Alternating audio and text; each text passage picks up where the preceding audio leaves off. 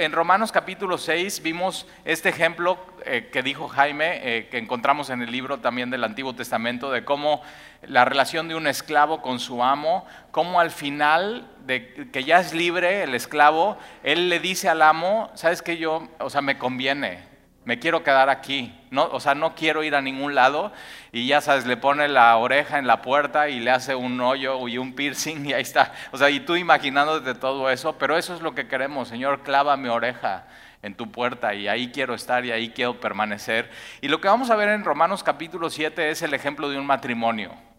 Primero vemos el ejemplo de un esclavo con un amo y en Romanos capítulo 7 y todo el fin es para que entendamos la gracia de Dios.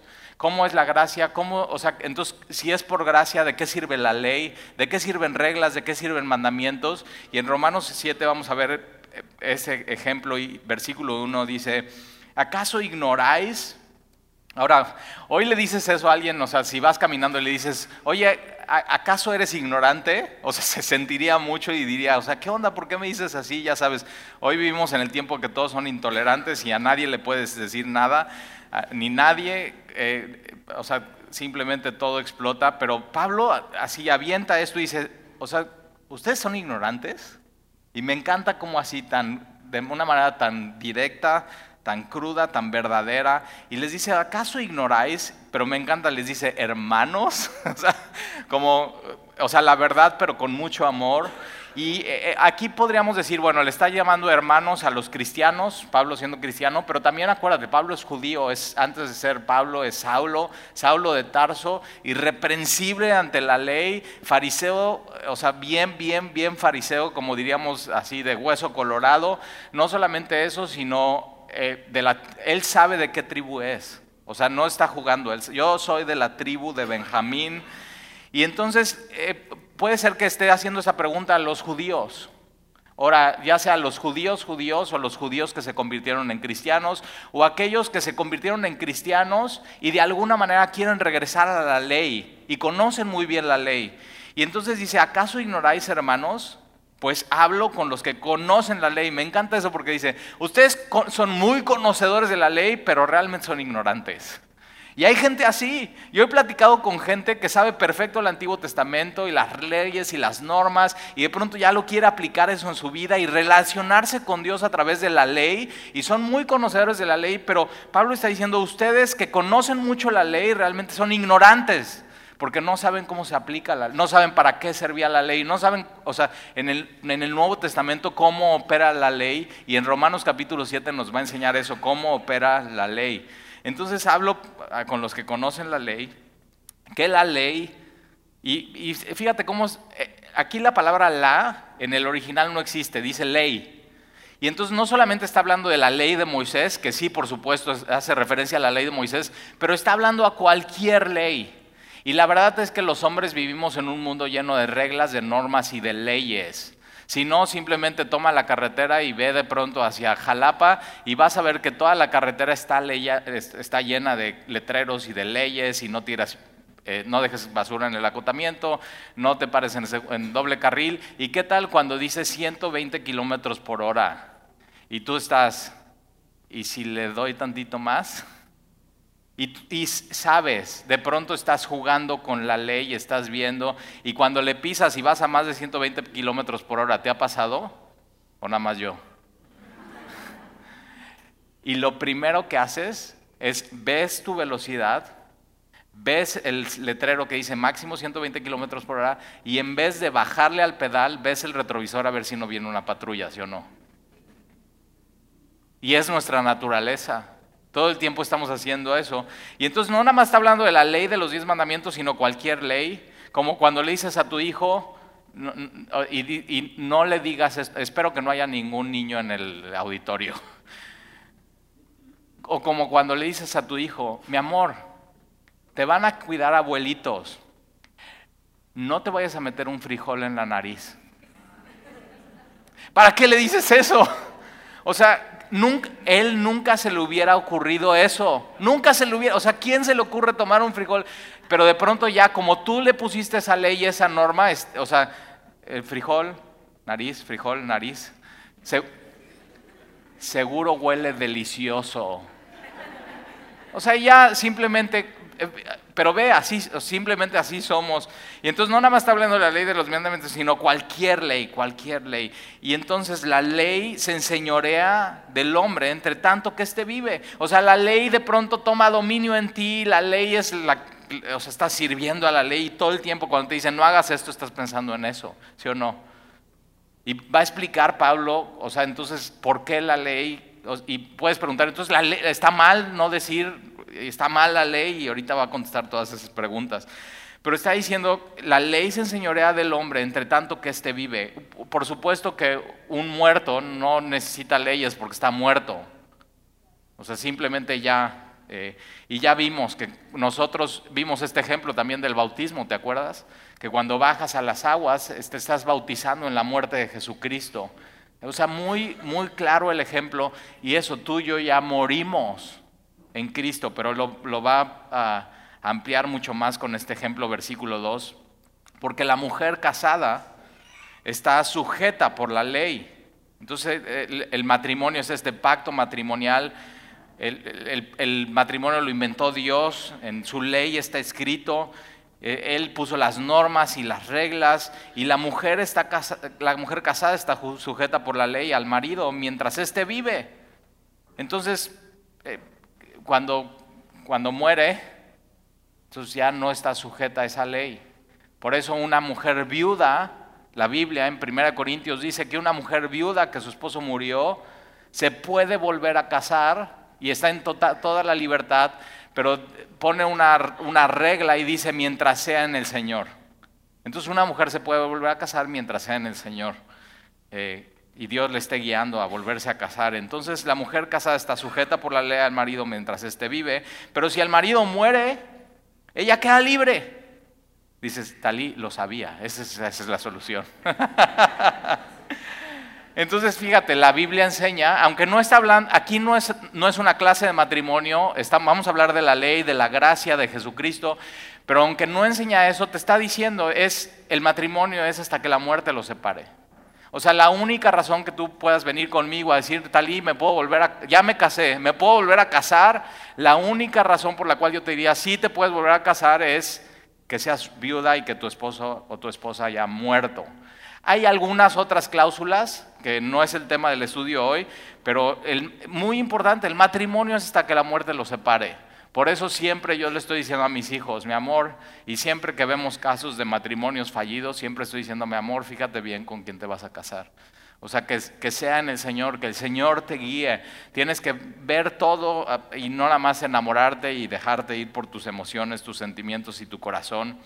Pero entonces cuando, y, me encanta porque pone el ejemplo, la mujer muere el marido y es libre. Y yo he visto esto, que, o sea, si yo he visto cuando los viudos quedan viudos, o sea, ya se van para abajo. Pero cuando el marido muere y queda viuda la esposa, o sea, yo las veo muy felices. Eso no dice la Biblia, es mi hipótesis. pero lo he visto, te conozco. Y conozco también a los maridos que dicen, no, yo sin, o sea, sin mi vieja me muero. O sea, no, ¿qué onda? Ahorita estaba hablando, estaba hablando con un amigo esta semana y dice, no, Talí, o sea, si mi esposa un día llega y dice, ¿sabes qué? Yo ya me voy a ir de la casa y empaca sus cosas, yo lo que hago es empaco, empaco las mías y me voy con ella.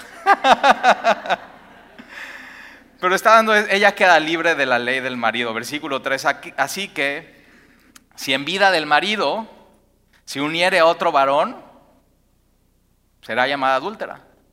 Pero si su marido muriere, es libre de esa ley, de tal manera que si se uniere a otro marido, otro, esta es clave, otro marido, otro marido, no será adúltera. Entonces la muerte finiquita el término del contrato matrimonial. Estás completamente libre para casarte si eres viuda. Versículo 4 así también vosotros. Fíjate, me encanta porque pone un ejemplo y dice, ah, sí, sí, entonces ya entendí eso. Ok, lo va a poner un ejemplo con la ley. Entonces, así también nosotros que, que, somos cristianos, que estamos en Cristo, estás casado y, no puedes estar casado con dos, no te puedes casar con la ley y relacionarte con Dios por medio de la ley y casarte con Cristo. No se puede. Y hay gente que trata pero su vida es muy miserable y, y, vamos a ver, así también vosotros, hermanos míos, ahora sí, hablando de los cristianos, habéis muerto a la ley mediante el cuerpo de Cristo para que seáis de otro, esto es clave, para que seáis de otro, ¿de quién? De un nuevo marido. Y nuestra relación ya no es con ninguna ley, con ningún mandamiento, sino ya tenemos una relación con otro que es nuestro marido. Y fíjate cómo es, somos la iglesia, somos la esposa del Cordero, somos la esposa de Jesús. Entonces, pero fíjate, aquí quien muere es la mujer, no el hombre. Y es muy importante entender eso, porque si muere aquí la mujer, dice que es, muere la mujer para que se case con otro, y la única manera que una mujer muera y se case con otro es que qué? Que resucite. ve, de pronto ves un ejemplo así dices, sí, claro. Entonces lo que lo, que ha pasado con el cristiano es hemos muerto en Jesucristo, pero en Jesucristo también resucitamos juntamente con Él. Y entonces somos la esposa del Cordero y ya no estamos sujetos a la ley, sino ahora estamos, estamos bajo la gracia. Es lo que Pablo está diciendo. No te, o sea, ¿y, ¿y, qué pasa si entonces, estando casado con Jesús, quieres ir a coquetear con la ley? Adúltero. No se puede. Ya no estamos bajo la ley, ahora estamos bajo la gracia. Por eso es tan frustrante y contaminas todo cuando ahora que estás casado con Cristo quieres someterte y, y esa base a normas y a reglas y a lo que te están diciendo y no en base a el matrimonio, a fidelidad y amor. Se trata de eso. Para que seáis de otro, del que resucitó de los muertos, así como nosotros.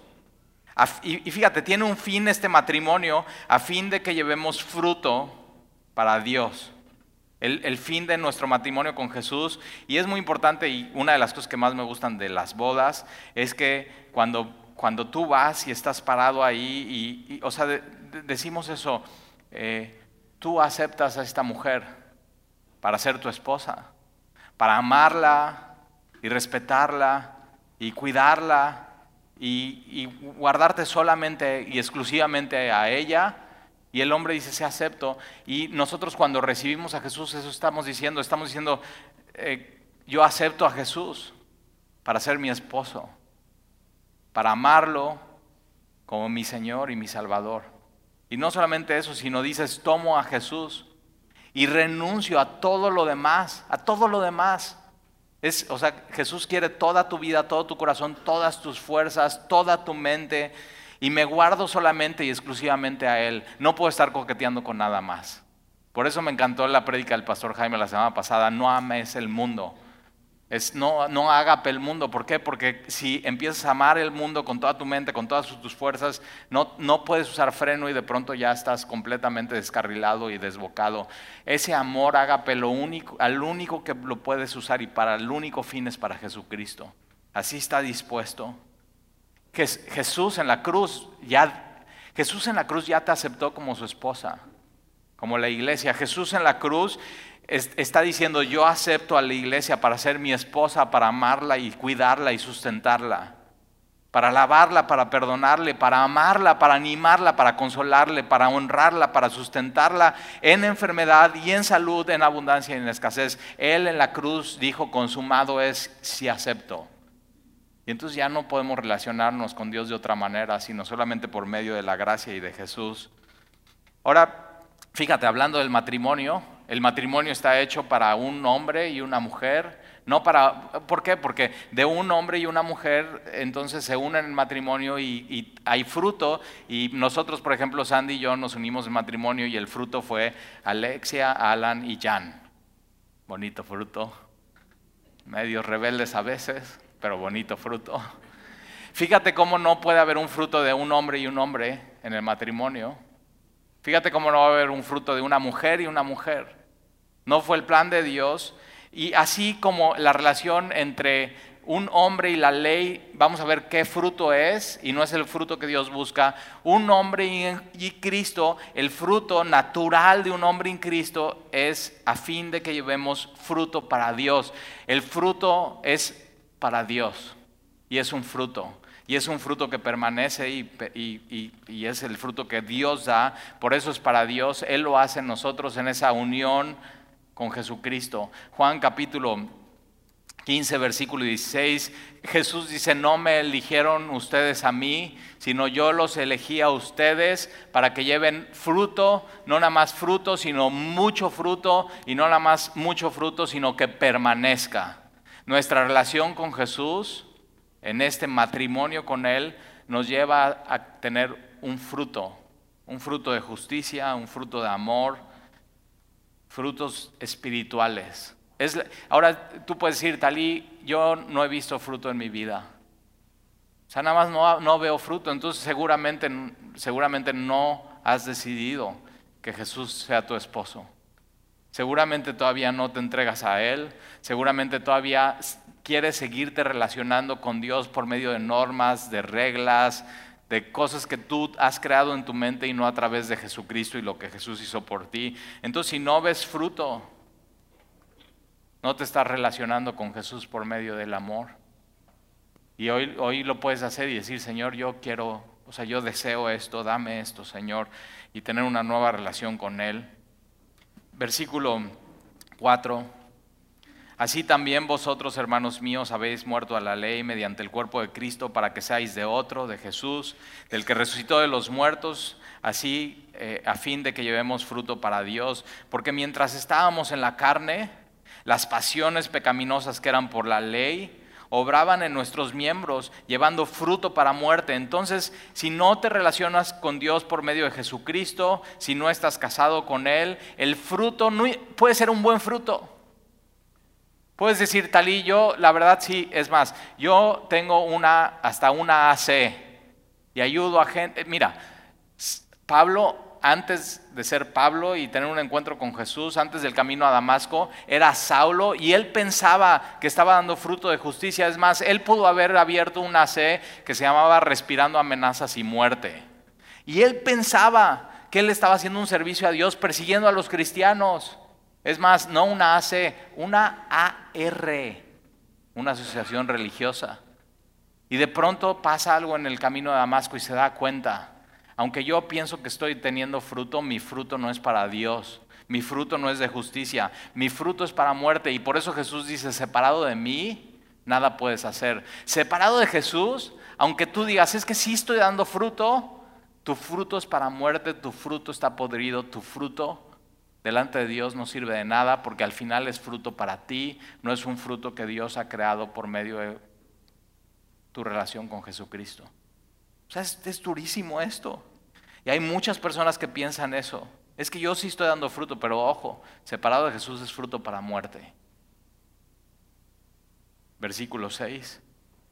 Pero ahora, no, no, tiene que ser así, porque, pero ahora estamos libres de la ley, entonces ya no estamos bajo la ley, estamos bajo la gracia por haber muerto para aquella en que estábamos sujetos, de modo que sirvamos eh, entonces ya no estamos bajo la ley, estamos libres y nuestra libertad es para ser, no es para libertinaje, no es para vivir como queramos, no es para pecar, nuestra libertad es para servir, para servir y servir bien y servir a Dios, para amar a Dios, para amarnos unos a los otros y sirvamos bajo el régimen nuevo, me encanta eso, pareciera un término militar, régimen, sirvamos bajo el régimen nuevo, fíjate, del Espíritu.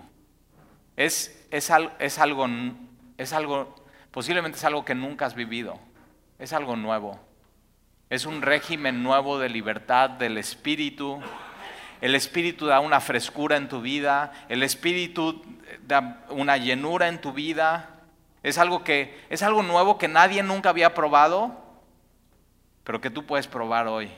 Es una nueva manera de vivir el régimen nuevo del Espíritu y no bajo el régimen viejo de la letra. Versículo 7, ¿qué pues diremos? ¿La ley es pecado? Entonces, hablando de la ley, entonces dices, bueno, entonces la ley está, o sea, la ley es pecado, la ley está mal, en ninguna manera. Pero yo no conocí el pecado sino por la ley. Entonces, ahí está, los que conocen mucho la ley, Ignoran para qué es la ley y aquí está para qué es la ley. La ley es para conocer el pecado, porque Pablo dice, yo no conocí el pecado sino por la ley, porque tampoco conociera la codicia si la ley no dijera no codiciarás. Entonces, tú nada más haz un experimento de pronto y si vives en tu colonia, pinta una, una pared de blanco y ponle un letrero que diga no tocar. Saca tu celular, filma. Porque si no, nadie te lo va a creer. Y lo que pasa cuando estás, dice, no, igual, ya se secó. Y haces, por lo menos, y dejas ahí tu huella. Y esa es nuestra naturaleza. Ves una banca y dices, no, no, no sentarte y vas y dices, ah, ¿por qué no? O sea, simplemente es así.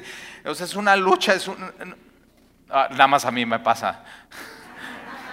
O sea, es una lucha.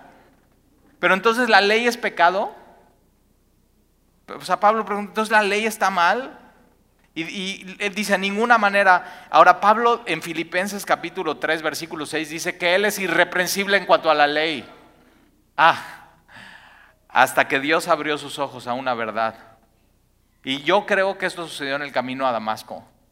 Cuando Pablo va pensando, o sea, con sus amenazas y muertes, AR, pensando que Él está haciendo fruto de justicia, que va a hacer una buena labor para Dios y, está reclutando gente y está, está matando cristianos, lo está arrastrando, lo está golpeando, lo está llevando a la cárcel, de pronto tiene un encuentro con Jesucristo y todo cambia, sus ojos se abren y se da cuenta.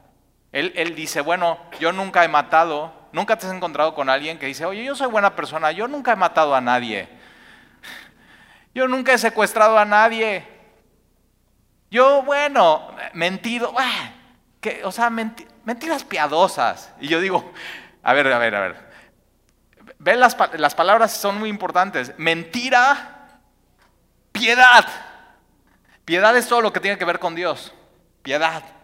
¿Qué tiene que ver esta con esta? Nada. ¿Te das cuenta? Pero la gente de pronto, ay, bueno, no, no pasa nada, mentira. Ok, bueno, yo no he, yo no he matado a nadie. Y, entonces tienes los diez mandamientos. Yo no he matado a nadie. Yo no he adulterado mi matrimonio. Yo hay gente que, hay, hay esposos que no. Yo siempre he sido fiel toda mi vida. Yo nunca he robado. Yo nunca he mentido. Y seguramente Pablo, ese, ese, era su pensamiento. Externamente él nunca había hecho e, esto, pero de pronto se, cuando entra a Damasco después de su encuentro con Jesús, Ananías ora por él, él por un tiempo pasa ayunando y totalmente cegado. Y yo creo que en ese momento Dios le reveló cuál era su problema y cuál era su pecado. Sí, Pablo, tú no has matado, tú no has adulterado, tú no has robado, tú no has mentido, pero tú has codiciado el décimo mandamiento. El décimo mandamiento es el más peligroso. Te voy a decir por qué. Porque no matarás, se escucha. No mentir, sale de tu boca la mentira. Adulterio, vas con una persona y adulteras tu matrimonio y se ve, es físico, es externo, pero no codiciar. Es un pecado silencioso. Y, en Éxodo capítulo 20 dice, no codiciarás la casa de tu prójimo. ¿Y cuántas veces no te ha pasado que vas por tu fraccionamiento y está construyendo el vecino su casa? Y tu casa ya, pues un poco viejita, ni es tuya. Y ya sabes, aquí en Veracruz todo se echa a perder rápido, entonces ya se está escaparapelando con un poco de humedad y su casa está nueva y flamante. Y, y no le dices a nadie, pero estás, oye, qué bonita casa. ¿Quién sabe dónde sacó el dinero?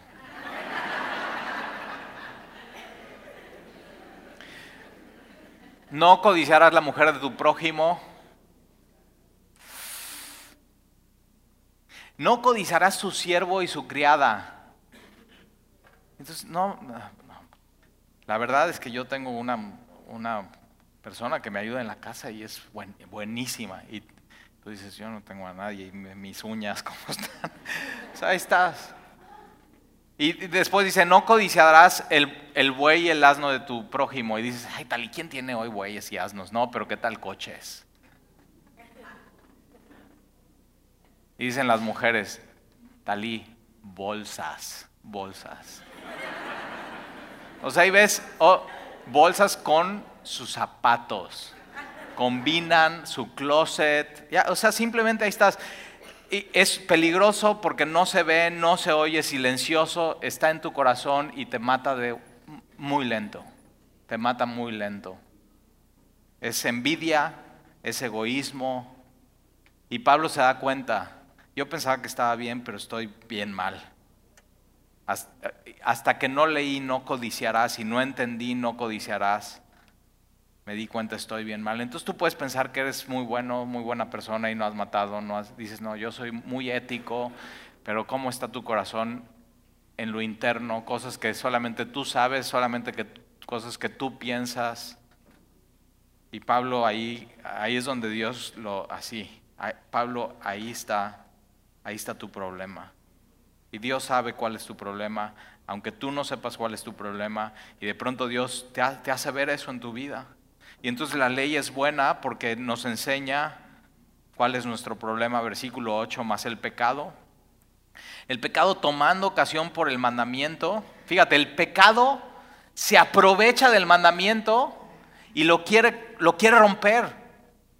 O sea, no te metas el, o sea, no te metas el frijol en la nariz y ya. Y el pecado se aprovecha de esa, de esa regla y ya vas atrás al hospital. Ahí está. Mas el pecado, tomando ocasión por el mandamiento, produjo en mí toda codicia, porque sin la ley el pecado está muerta. Y yo sin la ley vivía en un tiempo, pero venido el mandamiento, el pecado revivió. El pecado se volvió un monstruo y revivió. Pero ve, el problema no es el mandamiento, el problema, el problema soy yo. El problema eres tú. La Biblia dice que el problema de tu problema eres tú. Ese es el problema. El problema es que soy culpable. El problema es que soy, que soy pecador. San Agustín en sus confesiones dice esto, que tenía unos amigos y siempre había unas peras muy deliciosas en su casa y que ya estaba harto de las peras, pero el vecino tenía un árbol de pera y que sus amigos se juntaban a, a, brincarse la barda, a robarse las peras y que lo que le gustaba no eran las peras, sino el simple hecho de robar las peras. ¿Sabes dónde terminaban las peras? Él lo dice en su libro de confesiones, se la echaban a los cerdos. Y de pronto el dueño de la casa se dio cuenta, estos muchachos me están robando, fue, les tocó la puerta, los confrontó y les dice, miren, no se tienen que saltar la barda, toquen la puerta, pueden entrar por la puerta, pueden tomar todas las peras que quieran, vengan el día que quieran. ¿Qué crees? No volvieron a ir. Adulterio, no solamente el alguien que está en adulterio no solamente es, ay, me quiero acostar con esta persona, es simplemente es por la adrenalina de hacer algo peligroso, algo que, o sea, ir en contra de las normas y de las reglas y, ojalá nadie me cache. El problema de adulterio eres tú, es tu corazón, es tu corazón. Y el problema de la humanidad es que el problema está en todos lados menos en ti. Y aquí empieza el Evangelio. El problema soy yo. No es la ley, no es este libro, no es, no es un amigo cristiano que me invitó al... El problema soy yo. Pero entonces fíjate, si tú dices el problema es lo que dice Dios, entonces hay esperanza y hay solución. Si no, no hay esperanza y no hay solución. Versículo 10, y hallé que el mismo mandamiento que era para vida, ¿por qué? Porque el mandamiento es así tienes que caminar, así se ve la, vida, así se ve estar bien con Dios, pero el mandamiento a mí me resultó para muerte. Una vida chueca se ve cuando la pones en los mandamientos de Dios. Así es, una vida recta, una vida chueca se ve cuando lo comparas con los mandamientos de Dios. Versículo 11, porque el pecado tomando ocasión por el mandamiento me engañó y por él me mató. Lo que mata no es la ley, lo que mata es el pecado. Lo que mata es el pecado. La ley no da vida. La vida solamente la da Dios a través de Jesucristo. Pero lo que mata es el pecado. Versículo 12. De manera que la ley a la verdad es santa. Fíjate, la ley es santa. Y el mandamiento santo, justo y bueno. La ley es como aquel legislador que la, que la redactó. Y de pronto en la ley ves los atributos de Dios Por eso amo tanto estudiar el Antiguo Testamento, porque ves la ley y, ves quién eres tú, pero ves quién es Dios. Dios es santo, Dios es justo, Dios es bueno. Eso es lo que dice la Biblia. Entonces el problema no está en Dios. Versículo 13. Luego lo que es bueno vino a ser para mí muerte para mí. Fíjate, algo bueno vino a ser muerte para mí. En ninguna manera, sino que el pecado, para mostrarse pecado. Fíjate, el pecado se tiene que mostrar pecado. ¿Por qué? Porque eres experto tú, sí, tú, en minimizar tu pecado. Eres experto. Y la ley sirve para que el pecado se muestre pecado en tu vida. Eres experto en minimizar. Ay, no pasa. Ay, qué exagerados. Y, y sabes qué? Sí pasa. Porque fíjate, produjo en mí la muerte por medio de lo que es bueno, a fin de que por el mandamiento el pecado llegase a ser de sobremanera pecaminoso. Tan depravado eres que lo bueno que era la ley, de pronto para ti se volvió malo. Y a veces minimizamos el pecado. O sea, ¿qué? Eh, ahorita está el coronavirus. No estoy hablando de la cerveza. O sea, corona, no. Te, digo, el problema está en ti, no en el predicador. Tengo un viaje en marzo a China y ayer eh, hablando con una de, mis proveedores allá, me dice, eh, Talí, esto está más severo de lo que pensamos. Esto está más severo de lo que pensamos. Tienes que saber esto, el pecado en tu vida está más severo de lo que crees y piensas. Es mucho más severo.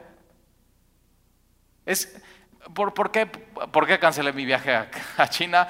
Porque, o sea, porque es severo y no me quiero contagiar y no quiero, no quiero morir.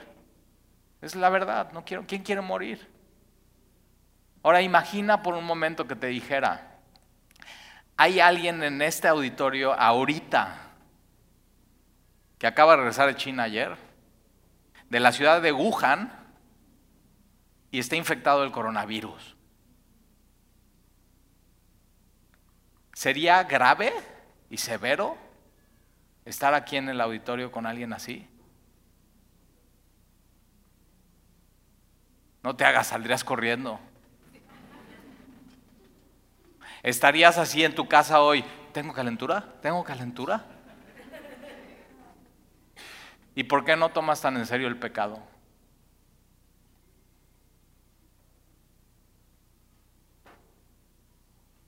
Romanos 7 nos está diciendo, el pecado, se tiene que mostrar pecado en sobremanera porque es serio y sus consecuencias son severas.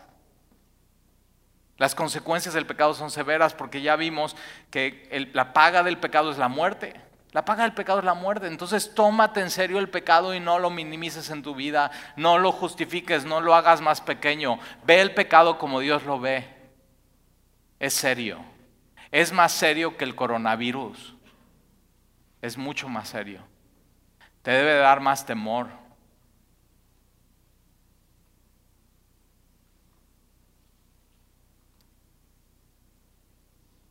Versículo 14, porque sabemos, sabemos que la ley es espiritual. La ley trata con, con lo interno. Mas yo soy carnal, vendido al pecado, porque lo que hago no lo entiendo pues no hago lo que quiero. ¿Te ha pasado eso? O sea, Pablo está, está describiendo una experiencia normal de un cristiano. Es, si no has tenido esta experiencia, posiblemente no eres cristiano y no has nacido de nuevo y no tienes esta lucha. O sea, un muerto no lucha, un muerto no pelea. Y aquí estamos viendo a alguien que está vivo y Pablo, el apóstol, le está diciendo, yo, yo lo que hago no lo entiendo. Pues no hago lo que quiero, sino lo que aborrezco, eso hago. Y si eso te pasa a ti, bienvenido a la congregación de los cristianos. Y si lo que no quiero esto hago, apruebo que la ley es buena, la, ley me ayuda a ver los límites, a ver en dónde estoy mal, de manera que ya no soy yo quien hace aquello, sino el pecado que mora en mí. Entonces tienes que saber, aunque ya naciste de nuevo, el pecado sigue morando en ti. Pero ¿qué crees? El Espíritu Santo mora también en ti. Romanos 8 se trata de eso. Y el Espíritu Santo es mucho más poderoso. es Dios mismo. ¿Pero has sentido esto? O sea, mira versículo 16. Y si lo que no quiero eso hago, apruebo que la ley es buena. Versículo 18. Y yo sé que en mí, esto es en mi carne, no mora el bien. Y es grave. Porque el querer, el bien está en mí. Y quiero lo que quiere Dios. Y quiero agradarlo. Y quiero amarlo. Pero no el hacerlo. Porque no hago el bien que quiero, sino el mal que no quiero. Eso hago. ¿Te ha pasado? Y si hago lo que no quiero, ya no lo hago yo, sino el pecado que mora en mí. Es una lucha. Así que queriendo yo hacer el bien, hallo esta ley, que el mal está en mí. o sea, y no está hablando de una vida pecaminosa, sino está hablando de una lucha espiritual, que sabes lo que está bien, quieres hacer lo bueno, quieres agradar a Dios, Versículo 22, porque según el hombre interior me deleito en la ley de Dios. Entonces tu, tu hombre interior, tu, hombre regenerado, tu hombre que ha nacido de nuevo, quiere amar a Dios y se de, eso es una de las cosas que hacemos aquí en Semilla. Nos deleitamos en la ley, nos deleitamos en la palabra. Y tú puedes decir, yo, yo amo la palabra, yo amo este libro, pero aún así hay una lucha. Hay una lucha en nuestro corazón, hay una lucha en nuestra mente Versículo 23, pero veo otra ley. Por un lado me deleito en la palabra, pero por otro lado veo otra ley en mis miembros que se revela contra la ley de mi mente y que me lleva cautivo a la ley del pecado que está en mis miembros. Versículo 24, Pablo termina diciendo eso, miserable de mí. Qué frustración ser cristiano. Esta palabra miserable es después de luchar y luchar y luchar y luchar y luchar y pelear, estás exhausto y dices, ya, miserable de mí, ya no puedo más, ya no puedo pelear. ¿No te ha pasado? Dices, ya, no puedo, o sea, no puedo dejar de pecar esto. O sea, ya no sé cómo hacerle. La semana pasada platicaba con alguien, me dice, Talí, o sea, ya, o sea, nada más no he podido, pero ahora sí le voy a echar ganas. Y digo,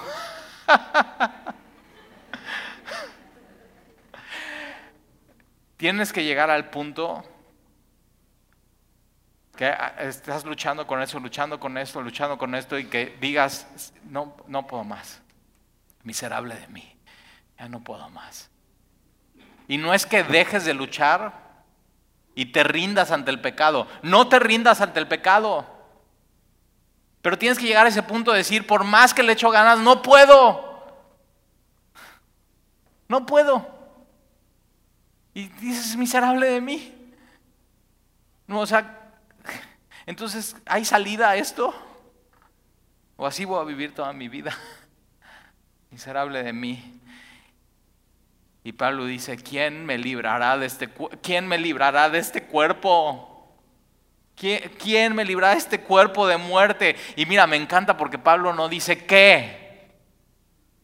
Y hay gente dice así, o sea, ve, no puedo, no puedo, dejar, no puedo dejar de hacer eso. Y bueno, yo, yo creo que lo que necesitas es, es eh, ser vegetariano. Eso es un qué. No, yo creo que lo que necesitas es, es meditación. Yo creo que lo que necesitas es terapia. Eso es un qué.